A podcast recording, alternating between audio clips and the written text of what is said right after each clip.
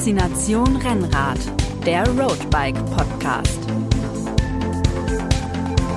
Herzlich willkommen zu Faszination Rennrad, dem Roadbike Podcast. Das Jahr 2019 ist fast vorbei. Deswegen nehmen wir uns heute Zeit, eine wenig besinnliche Vorweihnachtszeit und äh, lassen das Jahr Revue passieren. Ich bin Sebastian Hohlbaum, ich bin Redakteur bei der Roadbike und bei mir sind Christian Prunker, auch Redakteur bei der Roadbike und mein Kollege Moritz Pfeiffer. Hallo. Hi.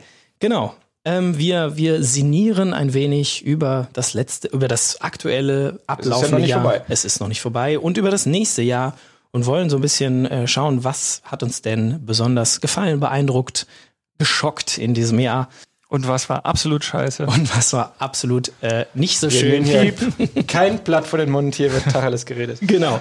ähm, und zwar das äh, Jahr 2019 war, fand ich ein äh, spannendes für den Profisport.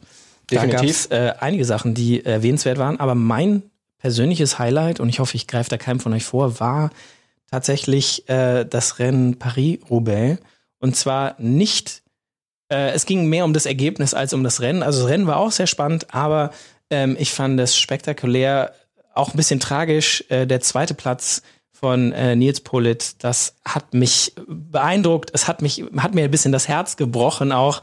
Und es war aber so ein zweiter Platz, der einfach so, mit dem man trotz eines zweiten Platzes auch zufrieden sein kann. Nein, In das ist Genau, einfach der zweite Platz. Das Ein war, mega Erlebnis, aber es ist klar, wenn du so super. nah dran bist, Genau, ähm, wenn es gewonnen hätte, das wäre echt nochmal ein Highlight gewesen. Und zweiter ist halt relativ schnell vergessen, halt in der, der breiten Öffentlichkeit. Ich glaube, das Weiß ist nicht. das Also Problem. ich meine, wir äh, stehen jetzt hier und äh, erinnern uns als allererstes an den zweiten Platz vom äh, Moment, Nils Sebastian Pollitt. erinnert sich dran. Ich hatte irgendein anderes Highlight. Ja gut, aber ich meine, äh, das hat sich schon eingeprägt bei denen, die sich mit dem Sport auseinandersetzen und das ist ganz klar, äh, Nils Pollitt hat sich in der Weltspitze etabliert und ähm, das war ein überragendes er Erlebnis, ein überragendes Ergebnis und ähm, Es war halt so, man dachte, oder ich dachte so, er ist ja ähm, au- auch mal äh, auf der Bahn gefahren, äh, soweit ich mich recht erinnern kann. Und er war dann quasi im, Vel im Velodrom von Roubaix und, und ich dachte so, da hatte ich so die Hoffnung, vielleicht spielt er jetzt seine Bahnstärke aus. Gut, mit dem, man muss ja, man muss ja im Hinterkopf verhalten, er hatte ja einen ganz alten Hasen da als Gegner mit Philipp äh, Gilbert Genau. und äh, ich glaube, du bist nach diesen 260 Kilometern übers Kopfsteinpflaster bist du auch einfach so so Matsche im Ja. Hirn. Also Er hat es nur so richtig gemacht. Er hat ihn an quasi erst vorne gefahren, aber an einer Seite, dass der quasi nur an der anderen Seite überholen kann. Und äh, es war eigentlich äh, quasi, er hätte es fast nicht besser machen können. Am Ende hat es dann doch nicht gereicht. Das fand ich halt etwas tragisch, aber es war trotzdem also ein fantastisches Rennen. Und Ja, auf jeden Fall. Also wer nach, nach der Strecke da vorne als Zweiter im, im, im Zweierteam ins Velodrom einfährt, ich glaube, das ist ein Erlebnis, das wirst du in deinem Profileben nicht mehr vergessen. ja, und das geht ja äh, weiter. Er ist ja jetzt bei Israel Cycling Academy im nächsten Jahr und ist da ja auch als Siegfahrer, als Kapitän für die Klassiker gesetzt und da bin ich sehr gespannt, was wir da äh, erwarten können. Also das, das, das wird auf jeden Ist Fall natürlich, spannend. ist natürlich immer schwierig, wenn man einmal ein tolles Ergebnis äh, eingefahren hat, erwartet die Öffentlichkeit sofort, dass das wiederholt und getoppt wird. Das Degenkolb-Syndrom. Ja, also da muss ich sagen, einfach wenn er sich da in der Weltspitze etablieren kann über längeren Zeitraum, dann ist da schon viel gewonnen. Ich meine, da sind wir ja schon fast direkt bei meinem persönlichen Highlight, was Erwartungen und, und äh, als der Öffentlichkeit und Ergebnisse toppen angeht. Ich meine, mir ging es jetzt, weiß nicht, wie es euch ging, bei der Tour de France zum ersten Mal seit langem wieder zu, dass du mitfieberst und hoffst, hey, Emanuel Buchmann, Platz 4, ein Mega-Ergebnis. Klar, schade, dass es am Ende nicht Platz 3 geworden ist, aber dass ein junger deutscher Fahrer echt auf diesem Niveau bei einer Grand Tour unterwegs ist, keinen schwachen Tag hat, nicht irgendwie an einem Tag äh, abreißen lassen muss, eine halbe Stunde verliert, sondern wirklich so konstant so da oben fährt. Und ich finde, also Ja, das Rennen mitbestimmt hat durch eigene Eta äh, Attacken ja auch. ja, Also, wo du auch, auch auf den letzten Bergankünften gedacht hast, vielleicht kann er doch noch einmal, einmal kurz Gas geben, irgendwie die entscheidenden 20 Sekunden rausholen. Und also das war schon sehr, ich fand es sehr, sehr spannend und, und echt zum Mitfiebern. Und ich glaube, das hat auch nochmal dem Radsport in Deutschland gut getan, auch wenn es dann nicht das Podium geworden ist. Ja, und, aber generell auch nicht nur Buch, Buchmann. Also die Tour dieses Jahr, die, äh, die war äh, mit hier ähm, äh, Alaphilippe auch, der, der wirklich so gekämpft hat um das gelbe Trikot. Die war einfach, ja, die war einfach spannender als die Jahre davor. Und ich meine, klar, mit äh, Froome, dass da der, einer der großen Mitfavoriten ähm, rausgefallen ist, äh, vielleicht hat's das auch nochmal spannender gemacht. Wobei, das muss man ja auch sagen, Tom Dumoulin auch verletzt äh, ausgefallen ist. Stimmt, auch einer ja. der Protagonisten der letzten Jahre. Und ja, und ich glaube, wer, wer nicht mitfühlen konnte, als Pinot aussteigen musste irgendwie, das war, das war echt schon so der, der äh, auf den ersten Etappen da echt dominiert hat und klar der stärkste Bergfahrer war. Und dann muss er echt so tragisch irgendwie dann, dann vom Rad steigen, weil was da Muskelfaserriss irgendwie war es dann mhm. nachhinein. Also das war echt so, wo du denkst, wieso ist der so langsam? Dem ging es doch vorher so gut und, mhm. und, und, du hast gesehen, wie er kämpft und beißt und er kam halt einfach trotz Hilfe von seinen Teamkollegen nicht mehr ran und, und steigt unter Tränen ins Auto. Also wer da keine Gänsehaut hat, der mhm. hat irgendwie im Radsport kein Herz. Ja, ja. Also, aber ich stimme dir zu, das war auf jeden Fall eine Tour, die wirklich Laune gemacht hat und die ja auch gut für den Radsport war. Und ähm, mein persönliches Highlight war ja bei dieser Tour de France die Abfahrt vom Galibier, wo Alaphilippe schon abgehängt war und dann halt wie so eine Sau diesen Berg runterfährt, von hinten an die Gruppe rangeschossen kommt wieder und dann, ja. und dann direkt vorbeifährt und eigentlich noch, also ich glaube, wenn er wenn er da noch gekonnt hätte. So. Also in seinem Kopf war eigentlich, ich fahre jetzt vorbei und ich irgendwie ja. halt noch ab. Ja, das, das, fand ich richtig geil. Das war, das stimmt, das war auch eine tolle Etappe. Das waren halt, das war, es gab viele spannende Etappen. Es gab echt wenige Etappen, wo es wirklich war, okay, ich kann mir die letzten fünf Minuten angucken und dann, was halt oft schon oft die Sprinter-Etappen sind. Wir hatten einmal äh, einen, ach, wer war das denn? Tim Wellens, glaube ich, der als Ausreißer wirklich so 20 Sekunden vor seinen Verfolgern noch ins Ziel gekommen ist. Ja. Also es waren echt ein paar richtige Knaller dabei und ähm, das wäre was, was wir für oder was ich mir für 2020 auch wieder wünschen würde. Also wenn wenn die die die Klassiker und Grand Tour Saison ähm, nächstes Jahr so spannend wird wie dieses Jahr. Das wäre schon, das wäre schon ja, ein Highlight ich, ich da, da optimistisch bin, weil jetzt auch die, die Streckenplaner von der Tour, die sind da durchaus kreativ, was so die Etappen angeht. Die probieren neue Formate aus, wie diesen komischen Formel 1 Start, der sich als völliger Blödsinn Gut, herausgestellt hat. Ähm, und andere, aber die, die mega kurzen Etappen, also da ist schon echt sehr viel, sehr viel Ideen drin, das Ganze spannender zu machen. Das Einzige, was wir dieses Jahr nicht hatten, wo wir die letzten Jahre ja extrem erfolgverwöhnt waren, waren deutsche Etappensiege. Ich meine, da hatten wir früher mit zwei, drei Sprintern, die da eigentlich mhm. immer mit vorne reingehalten haben mhm. und mein, die Jahre, wo Kittel halt fünf Stück abgeschossen hat, die sind halt jetzt einfach äh, erstmal vorbei. Ich meine, das ist ja auch einer der Aspekte, oder wenn man rückblickend auf das Jahr zurückblickt, dass halt ein Marcel Kittel vom Rad steigt und sagt, ich kann mich einfach nicht mehr motivieren, ich mache jetzt mal eine Auszeit und weiß gar nicht, hat er jetzt gesagt, aber final aussteigt oder sich den, aber ich glaube, das ist ziemlich. Ja, final aussteigt. Also das mit Sicherheit ist in diesem Profi eine der ähm, traurigeren ähm, ein Negativ-Highlight. Ein, ein so Negativ-Highlight. Ja gut, ich meine, weil man natürlich aus seiner Sicht sehen muss, für also ihn ist es für, ihn also für, für den Fan, der ihm den Erfolg gewünscht hätte. Genau.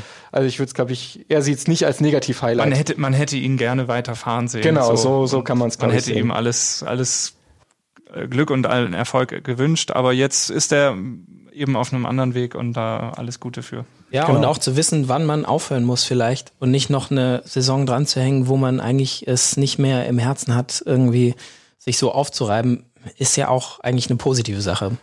Trotzdem ist es kein Jahr, wo man sich über mangelnde deutsche Siege beschweren müsste. Also das es war bei der Fall. Tour de France ähm, vielleicht äh, weniger, aber insgesamt war es auch ein, also ein super Jahr aus äh, Sicht der deutschen Fahrer. Ich denke da vor allen Dingen an äh, Pascal Ackermann, oh, der mit Fall, ja. 13 Siegen, ähm, also da war ja, Mega. also Dylan, ja. Dylan Grönewegen und Primoz Roglic haben halt oder sagen wir so, Dylan Grönewegen hat 15, Primoz Roglic auch 13, also da ist er aber in den Top 3 der erfolgreichsten äh, Fahrer dieser Saison. Radprofis ja. dieser Saison und das ist super. Und da waren ja halt auch wirklich äh, hochkarätige Siege dabei, allen voran zwei Etappensiege beim Giro d'Italia ja, und das, das, und das Punktetrikot. Genau, also was ja auch noch kein Deutscher vorher geschafft hat. Also das ist ja schon, geht immer so ein bisschen unter, aber ich finde, das hat man auf jeden Fall 2019 gesehen, dass sozusagen die Garde nach Degenkolb, Martin, Kreipel und Co die ist da, die ist in der Weltspitze angekommen. Die darf man jetzt nicht mit, mit Erwartungen überladen, aber ich glaube, da kann man schon ganz guter Dinge sein, dass die, wenn sie ihren Weg konsequent weitergehen, ähm, auf jeden Fall die Folge feiern werden. Und ich meine, du hattest ja äh, die Tage, oder was letztens noch mit beiden gesprochen, also mhm. Schachmann und Ackermann. Kann man sich auch nochmal anhören im Podcast. Ja. Ähm, ja, sind, also ich, auch Maximilian Schachmann super Saison gefahren und jetzt im nächsten Jahr wird er halt auch, äh, hat er schon angekündigt, ähm, mehr Freiheiten bekommen auch, bereitet sich ganz gezielt auch auf Olympia vor, startet wieder äh, als Vorbereitung auch beim Giro d'Italia. Ja, also das macht Laune fürs nächste Jahr und da wird es bestimmt auch den einen oder anderen Erfolg wieder. Da sagst du auch gerade wieder was. Also ich bin äh, für was 2020, glaube ich, auch ein Highlight werden könnte, sind die Olympischen Spiele. Also ähm, da äh, die Strecke in Japan ist, glaube ich, ziemlich anspruchsvoll, wie ich es in Erinnerung habe. Also auch, glaube ich, ziemlich heiß. Ja, die, ähm, äh, also in, in, in Japan ist locker äh, tagsüber gut über 30 Grad und auch relativ hohe Luftfeuchtigkeit, kann ich aus eigenen Urlaubserfahrungen berichten. Das ist, äh, ich bin da einmal äh, laufen gegangen, weil ich leider kein Fahrrad dabei hatte, morgens um acht und hat schon keinen Bock mehr gehabt. Äh, also ich, das wird ein richtig hartes Rennen, glaube ich. Und ähm, ich finde, Olympia ist immer so ein bisschen das ist, das ist immer für eine Überraschung gut. Ich weiß nicht, ob Sagan schon angekündigt hat, ob er wieder beim Mountainbiken startet oder ob er überhaupt am Start ist dieses Jahr. Aber ich finde, äh, Olympische Spiele, die, weil die einfach eben nur alle vier Jahre sind, das ist gleich mal wieder so ein bisschen, ja, Ausnahmeevent. Also, ja, auch mit den Nationalteams, das ist nochmal was anderes. Die sind anders aufgestellt, anders organisiert genau. als jetzt die Profiteams. Die müssen sich dann auch immer erstmal finden, Kapitänsrollen festlegen und Plan B-Fälle. Und das ist, glaube ich, macht das alles irgendwie nochmal ein Ticken bisschen spannender. Wilder. Ein bisschen wilder, ein bisschen spannender das hat auf jeden Fall seinen, seinen Reiz, ja.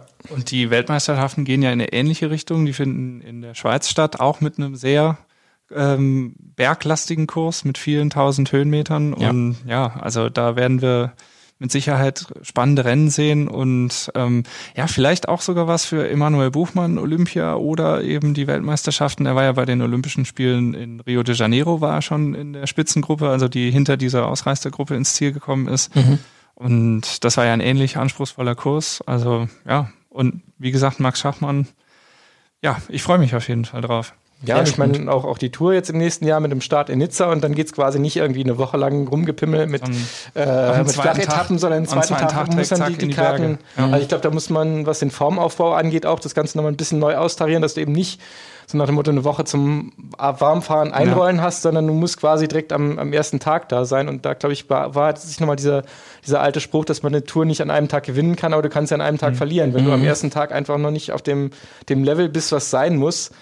Und ich könnte mir vorstellen, dass da durchaus einige versuchen, da schon äh, den, anderen auf den Zahn, zu machen. den anderen auf den Zahn zu fühlen, einfach mal zu gucken, wer noch nicht so weit ist. Mhm. Gerade wenn du sagst, okay, ich plane die Form eher so, dass ich am Anfang vielleicht schon mal ganz stark loslegen kann und dann hoffentlich hinten raus nicht ganz so stark nachlassen.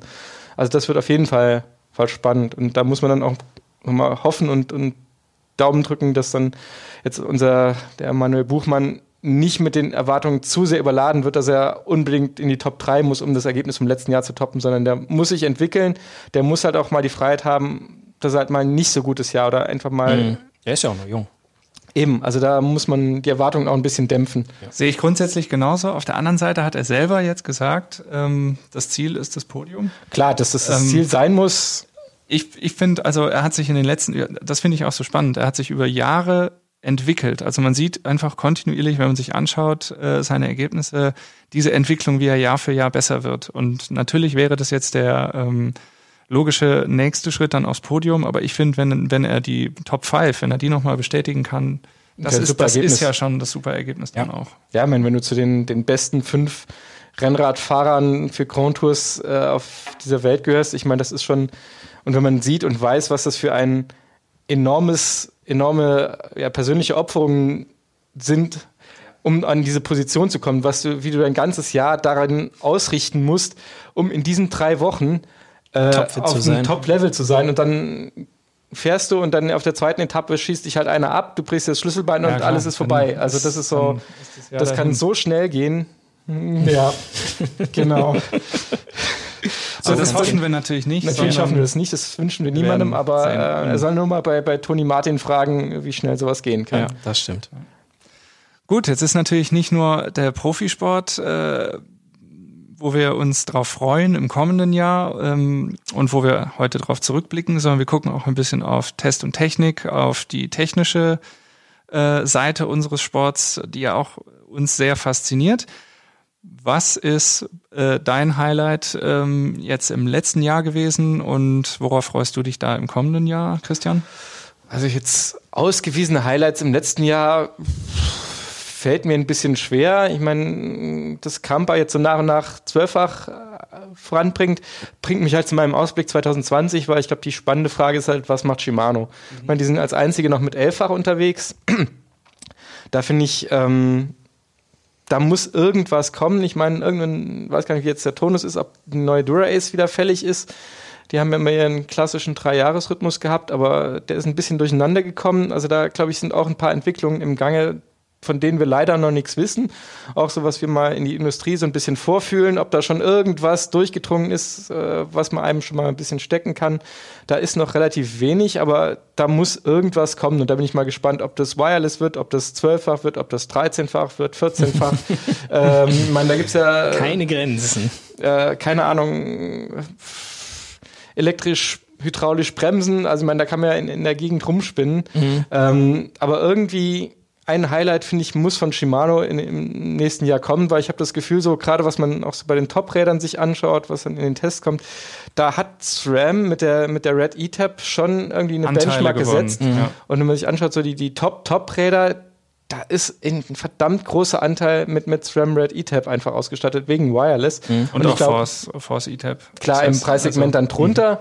Also die setzen denen da, glaube ich, schon zu. Und da muss ich, wenn, wenn ich Shimano bin und eine Dura-Ace DI2 sozusagen als das absolute Top-Gruppe am Markt etablieren will, da muss irgendwas kommen, was die anderen halt entsprechend toppt. Wo du Ja. dann sagst, okay, das ist ein Benefit, den die anderen nicht haben, um das als, als das Highlight-Produkt einfach am Markt zu etablieren. Da bin ich mal ganz gespannt drauf. Ja. Ja, bei mir ist es einfach, ich bin gerade total auf dem, auf dem, äh, auf der Gravel-Linie. Ich mag Gravel total gerne und ähm, abseits äh, asphaltierter Straßen zu fahren, ohne Straßenverkehr, ohne Autos ähm, und da Dafür mit Fußgängern das hat sich, und Wanderern. Ja, und Hunden, das stimmt, aber Das ist auch nicht ungefährlich. wenn die, wenn die einen umnieten oder so, das ist halt weniger schlimm. Also für Ähm, dich. Von daher, äh, also da bin ich einfach sehr gespannt, wie sich das noch weiterentwickeln wird, weil das fand ich war 2019 ein deutlich sichtbarer, sehr, sehr großer Trend, dass jeder Hersteller da was Neues in den äh, Ring geworfen hat, sage ich mal. Und ähm, das wird 2020 sicher fortsetzen. Das muss ich auch sagen, das war eins meiner Highlights, dass man gesehen hat 2019, dass dieses Gravel-Ding ähm, vielleicht äh, nicht so eine Eintagsfliege ist wie zum Beispiel Fatbikes Oh oder ja. so, die vor ein paar Jahren bei den Mountainbikern irgendwie jeder muss ein Fatbike haben und jetzt hatte man so oder jetzt hatte ich so die Befürchtung, oh, jetzt kommt jeder mit einem Gravelbike, das ist dann aber irgendwie nur ein, äh, ein billiger äh, Rahmen mit irgendwie 40 Millimeter Reifen oder so und das ist gar nicht so. Also du hast, du hast so eine Vielfalt, da ist ein neues, und ich sag's, das ist ein Rennradsegment, finde ich, in meinen Augen, und das ist ein neues Rennradsegment, was jetzt 2019 so richtig angekommen ist. Und da sind, da sind so viele interessante Innovationen dabei. Also es gibt erstmal, es gibt wieder ähm, mehr oder es gibt wieder alle Rahmenmaterialien. Also es gibt gefühlt wieder ein bisschen mehr Alu, es gibt äh, einige Stahl-Gravel-Rahmen. Ähm, die Ja, es hatte eben auch diesen bisschen diesen Lifestyle-Aspekt und das Ganz klar, also es ist so ein bisschen, ist natürlich so ein bisschen, äh, wenn man als, als Hardcore-Rennradfahrer könnte man da ein bisschen drauf herabblicken. Das sind ja, ja, ja, das sind die, die finden das jetzt cool, weil das neu ist und weil man sich da viel Zubehör kaufen kann, aber dagegen sind wir ja auch als Rennradfahrer nicht gefeit. Ja, auf der anderen Seite eröffnet das ja den alten Hasen und den Alteingesessenen auch neue Zugänge zum Genau. Rennradfahren.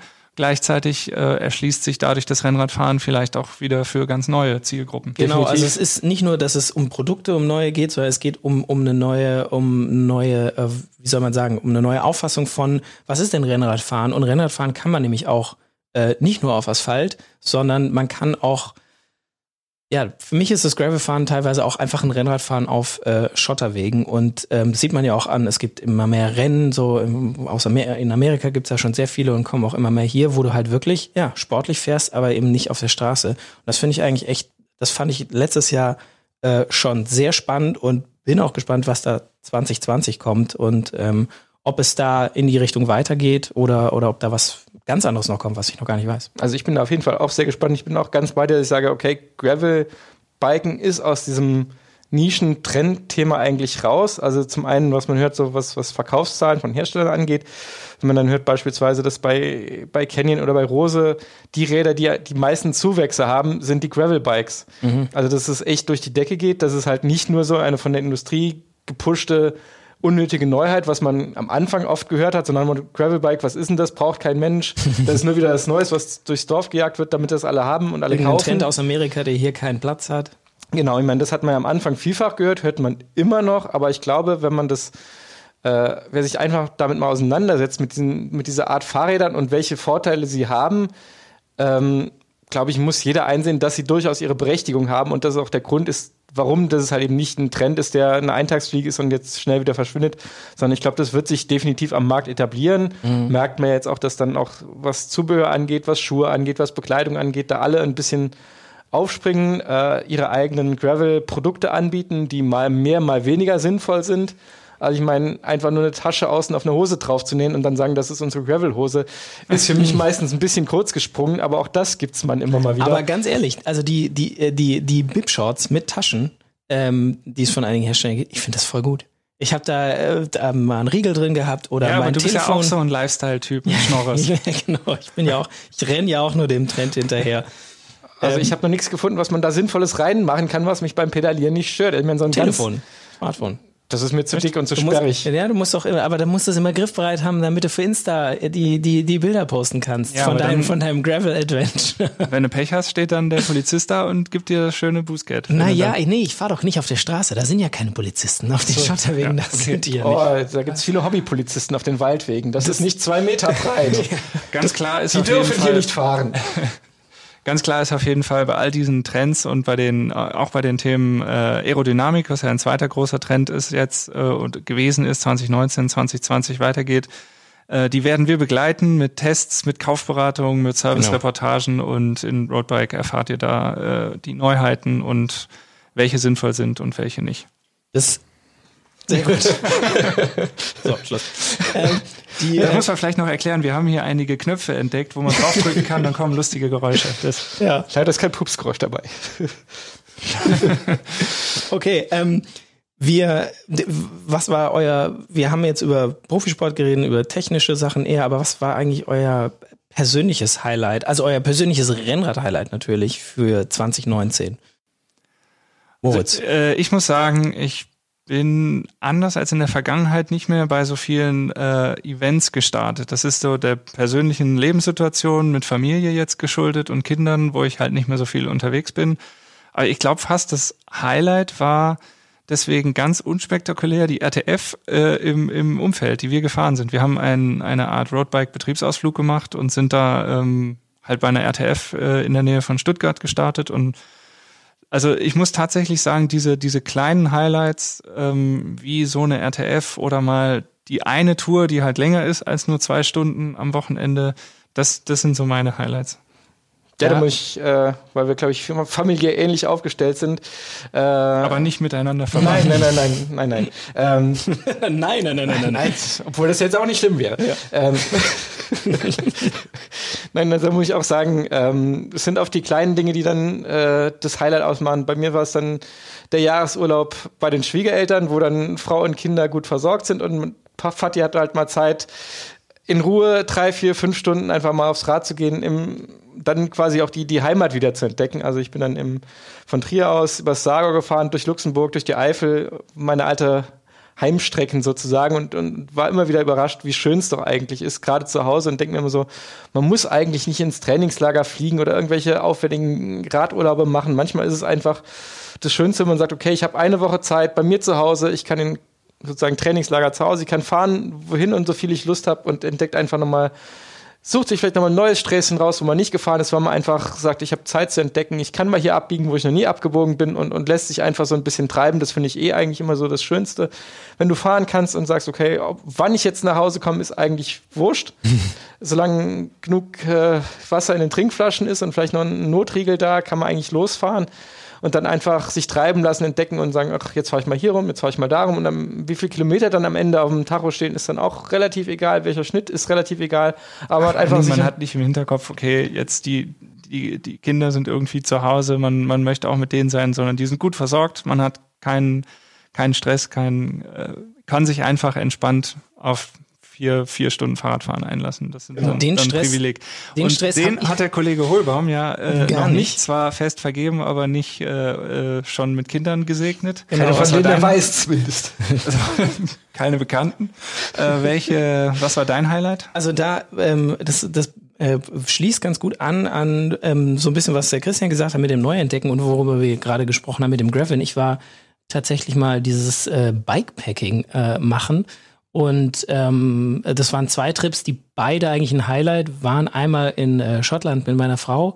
Da waren wir im furchtbaren schottischen Regenwetter unterwegs und trotzdem hat Spaß gemacht und hatten auch unser Gepäck dabei. Und dann bin ich aber noch mal, dann war mir das nicht genug und dann bin ich noch mal äh, im Herbst jetzt im September alleine irgendwie zwei Tage einfach so gefahren mit einer oder drei Tage waren es eigentlich mit einer auch Übernachtung in der Wildnis einfach mit Isomatte Schlafsack und so einem so einem Bivy Bivy-Sack, wo man sich einfach reinlegt. Legt man sich dann irgendwo auf eine Wiese oder gibt es da Campingplätze, wo man Ich habe mich hinter einem Schuppen versteckt, um die Ecke vom Friedhof, weil am Friedhof, da gibt's immer Wasser.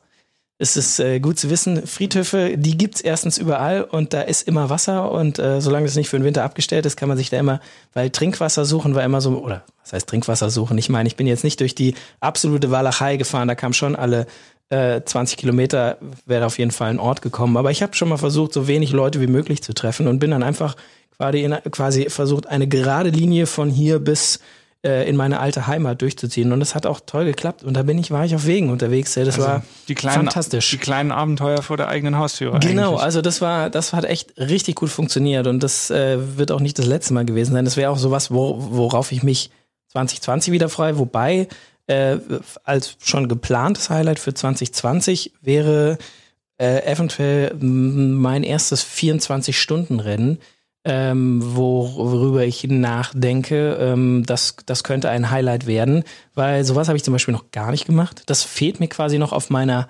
Rennrad-Checkliste. Also echt mal 24 Stunden, muss auch nicht solo sein. Kann man ja auch mal erstmal klein anfangen im, im Team oder so. Aber das äh, habe ich noch nie gemacht. So quasi die Nacht durchfahren und äh, ähm, da quasi immer nur zwei Stunden schlafen, sich mal so ein bisschen an die Grenze bringen. Also das ist ein eventuelles Highlight für fürs nächste Jahr. Habt ihr da Hast auch schon was? Besonderes Event, wo du das machen willst? Ja, also ähm, äh, natürlich ist äh, Rad am Ring dafür prädestiniert. Das Auf ist so eine mit die größte Veranstaltung, glaube ich, äh, in Deutschland, wo man das machen kann. Und auf dem Nürburgring zu fahren, ist sowieso, da hat man gleich zwei Highlights in einem. Also das ist ja, äh, ist ja schon mal richtig ähm, cool. Und die Stimmung, ähm, habe ich mir sagen lassen von Leuten, die da schon mitgefahren sind, ist auch einfach richtig gut da unter den Leuten, die mitfahren. Also im Fahrerlager. Also ich habe eine Gruppe von Freunden, die sind da quasi jedes Jahr mit einer großen Parzelle. Da kommt einer mit nur zum, zum Grillen und Kochen für die anderen, die fahren. Der fährt und gar nicht. Der, Der fährt gar nicht. Nee, nee, der ist Nur nur, Support. nur Support und ähm, die fahren da, mieten da immer zwei große Parzellen zusammen, bauen da ein riesen Zelt auf und fahren da mit mehreren Teams und das ist äh, generell in dem Fahrerlager wohl so, da ist die Stimmung einfach gut und sowas mal mitzuerleben, das wäre definitiv ein Highlight für nächstes Jahr. Ja, also ich muss sagen, ich so, so schön, oder so Heimaturlaube, die, die fehlende äh, Events kompensiert haben im letzten Jahr. Also fürs nächste Jahr habe ich mir dann schon zwei, drei Sachen rausgepickt, wo ich sage, okay, da peile ich zumindest mal an, an den Start zu gehen. Das äh, zum einen habe ich gesehen, gibt's äh, einen Radmarathon in meiner Heimat in der Eifel. Äh, Eifel 205 nennt sich das, ist äh, Mitte August. Da geht's halt quasi auf meinen alten Strecken 205 Kilometer rauf und runter. Und wer die Eifel kennt, weiß, das ist zwar nicht lang, aber da wird sich, die Höhenmeter werden sich summieren. Und ich meine, dass es da auf die Langdistanz mit 205 Kilometer geht, ist irgendwie selbstverständlich. Ich meine, da, man kann sich ja nicht irgendwo anmelden und einfach die, die Kurz- oder Mitteldistanz. Nee, nee, nee, da nee, muss man Nee, schon, nee, nee. Nee, wie, wie sagt unser ehemaliger Chefredakteur so schön, wir gehen an den Start und man geht mit fliehenden Faden auf der größten Herausforderung unter und nicht irgendwie Genau. äh, schafft dann die, die leichte und nee, wenn dann große Ziele und Groß scheitern. Und groß scheitern ist nicht so schlimm wie einfach nur auf Kneifen und, und dann doch nur die halbe Strecke fahren. Also da muss dann schon Vollgas und äh, Augen zu und durch. Augen zu und durch. Und das ist auf jeden Fall mal auf meiner Liste. Und dann habe ich ja gefahren, gibt's hier auch das, das neue Brezel-Race in Stuttgart äh, zur deutschen Meisterschaft. Und äh, mein, klar, wenn, Ja, wenn Jedermann-Rennen. wenn Jedermann-Rennen vor der Haustür stattfindet, da muss man eigentlich an den Start gehen, wenn der Aufwand so gering ist.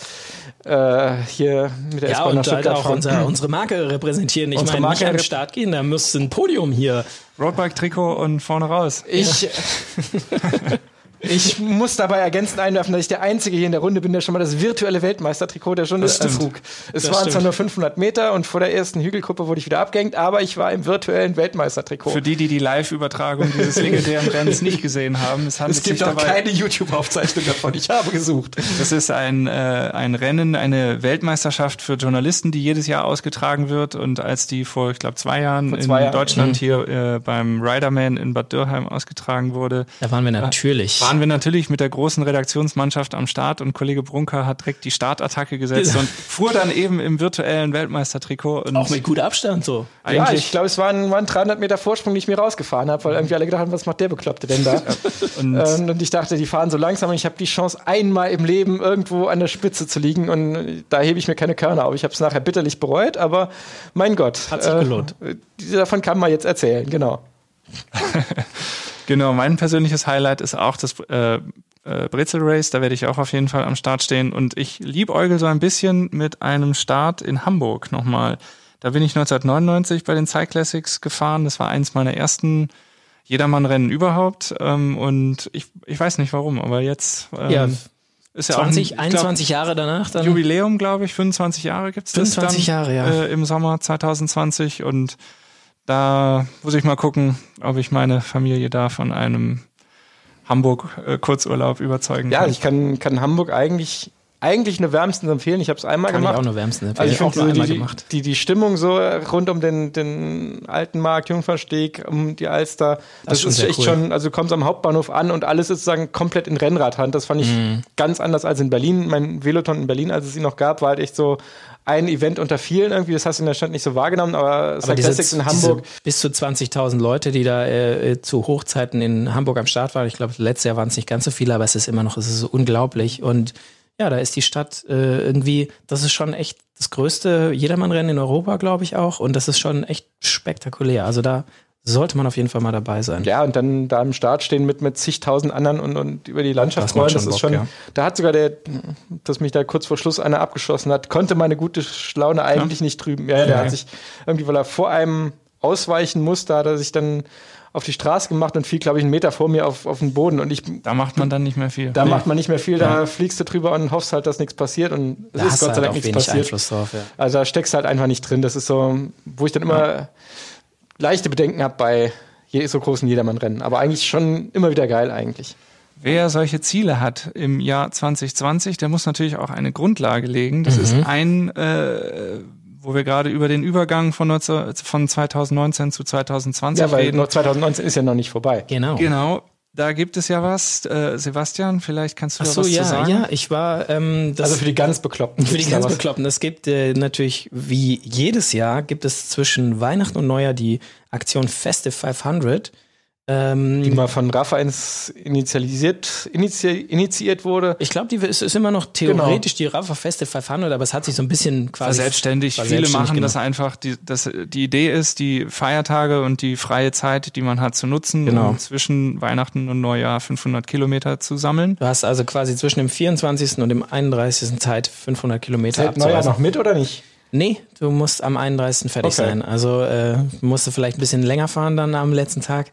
Was, es hört sich erstmal auch gar nicht so schwierig an, aber ähm, also da äh, muss man natürlich auch immer wieder ein bisschen mit der Vereinbarkeit mit dem äh, Privatleben das äh, Ganze handeln, weil Weihnachten ist traditionell die Zeit, wo man äh, die Familie besucht und vielleicht auch mal unterwegs ist. Und wenn du über diese 500 Kilometer in äh, acht Tagen oder so, hört sich erstmal gar nicht so spektakulär an. Aber wenn dann schon mal drei Tage weg sind, wo du irgendwo bei den Verwandten rumgondelst, dann wird's schon mal knapp. Und die Tage sind halt auch relativ kurz, muss man noch dazu Genau. sagen. Hast du da Tipps? Wie hast du das gemacht? Also ja, der Tipp ist an jedem äh, immer, wenn du kannst, so früh wie möglich starten, weil die im, bei den Temperaturen und den Straßenverhältnissen, die ja manchmal echt m, unterirdisch sein können zu der Jahreszeit, da braucht man einfach länger. Also da oder da ist man auch einfach langsamer. Man denkt so, ah ja, dann äh, fahre ich jetzt mal vier Stunden und äh, entweder dauert die Strecke noch mal länger oder man äh, schafft die vier Stunden gar nicht, weil einem vorher irgendwie die Hände und Füße abfallen. Also richtig dick einpacken äh, ist ganz wichtig auch.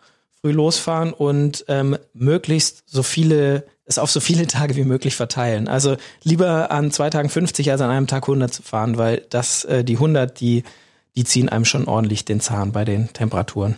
Vielleicht noch eine Möglichkeit, äh, wenn man äh, Familie oder Freunde eben in einem anderen Ort besucht, dass man diese Strecke dann eben mit dem Fahrrad zurücklegt. Eine Teilstrecke, genau. Teilstrecke vielleicht auch nur. Ist natürlich schwierig, wenn man dann äh, im versifften Trikot will man nicht unter Weihnachtsbaum sitzen. Aber Tag, wenn, Schwiegermutti, ich habe nichts zum Umziehen dabei. aber wenn ich zum Beispiel mich dann hier mal separat, bitteschön.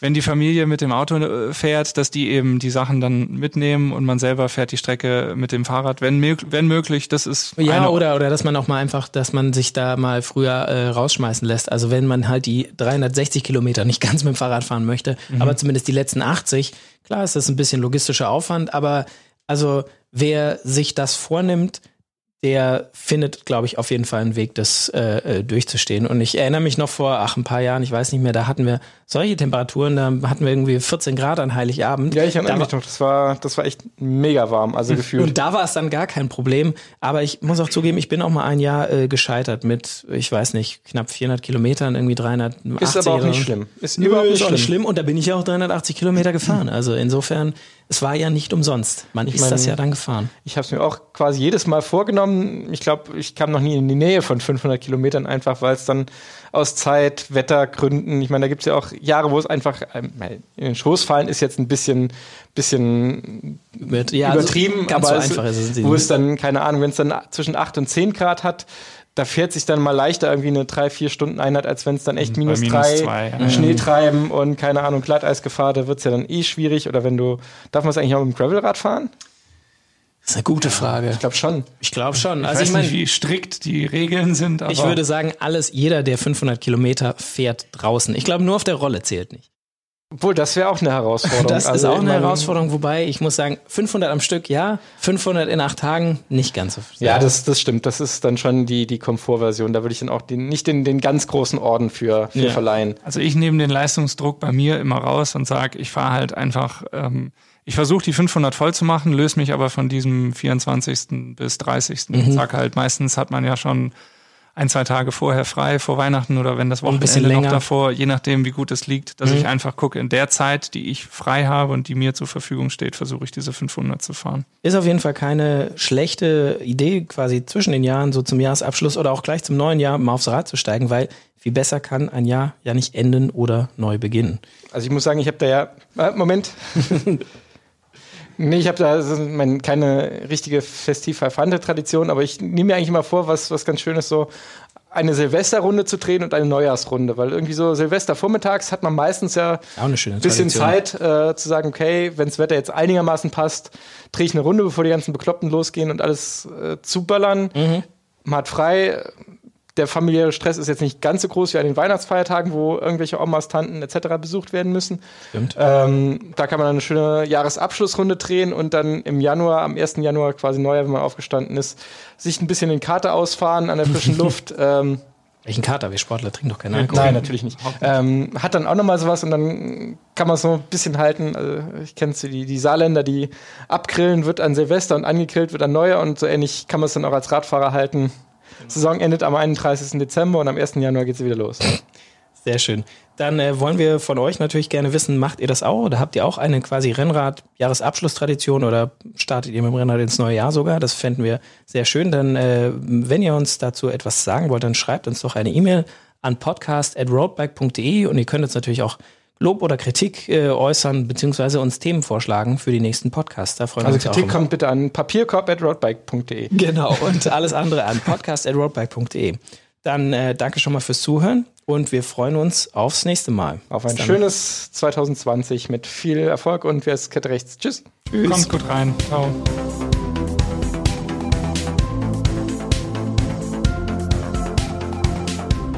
Faszination Rennrad, der Roadbike Podcast.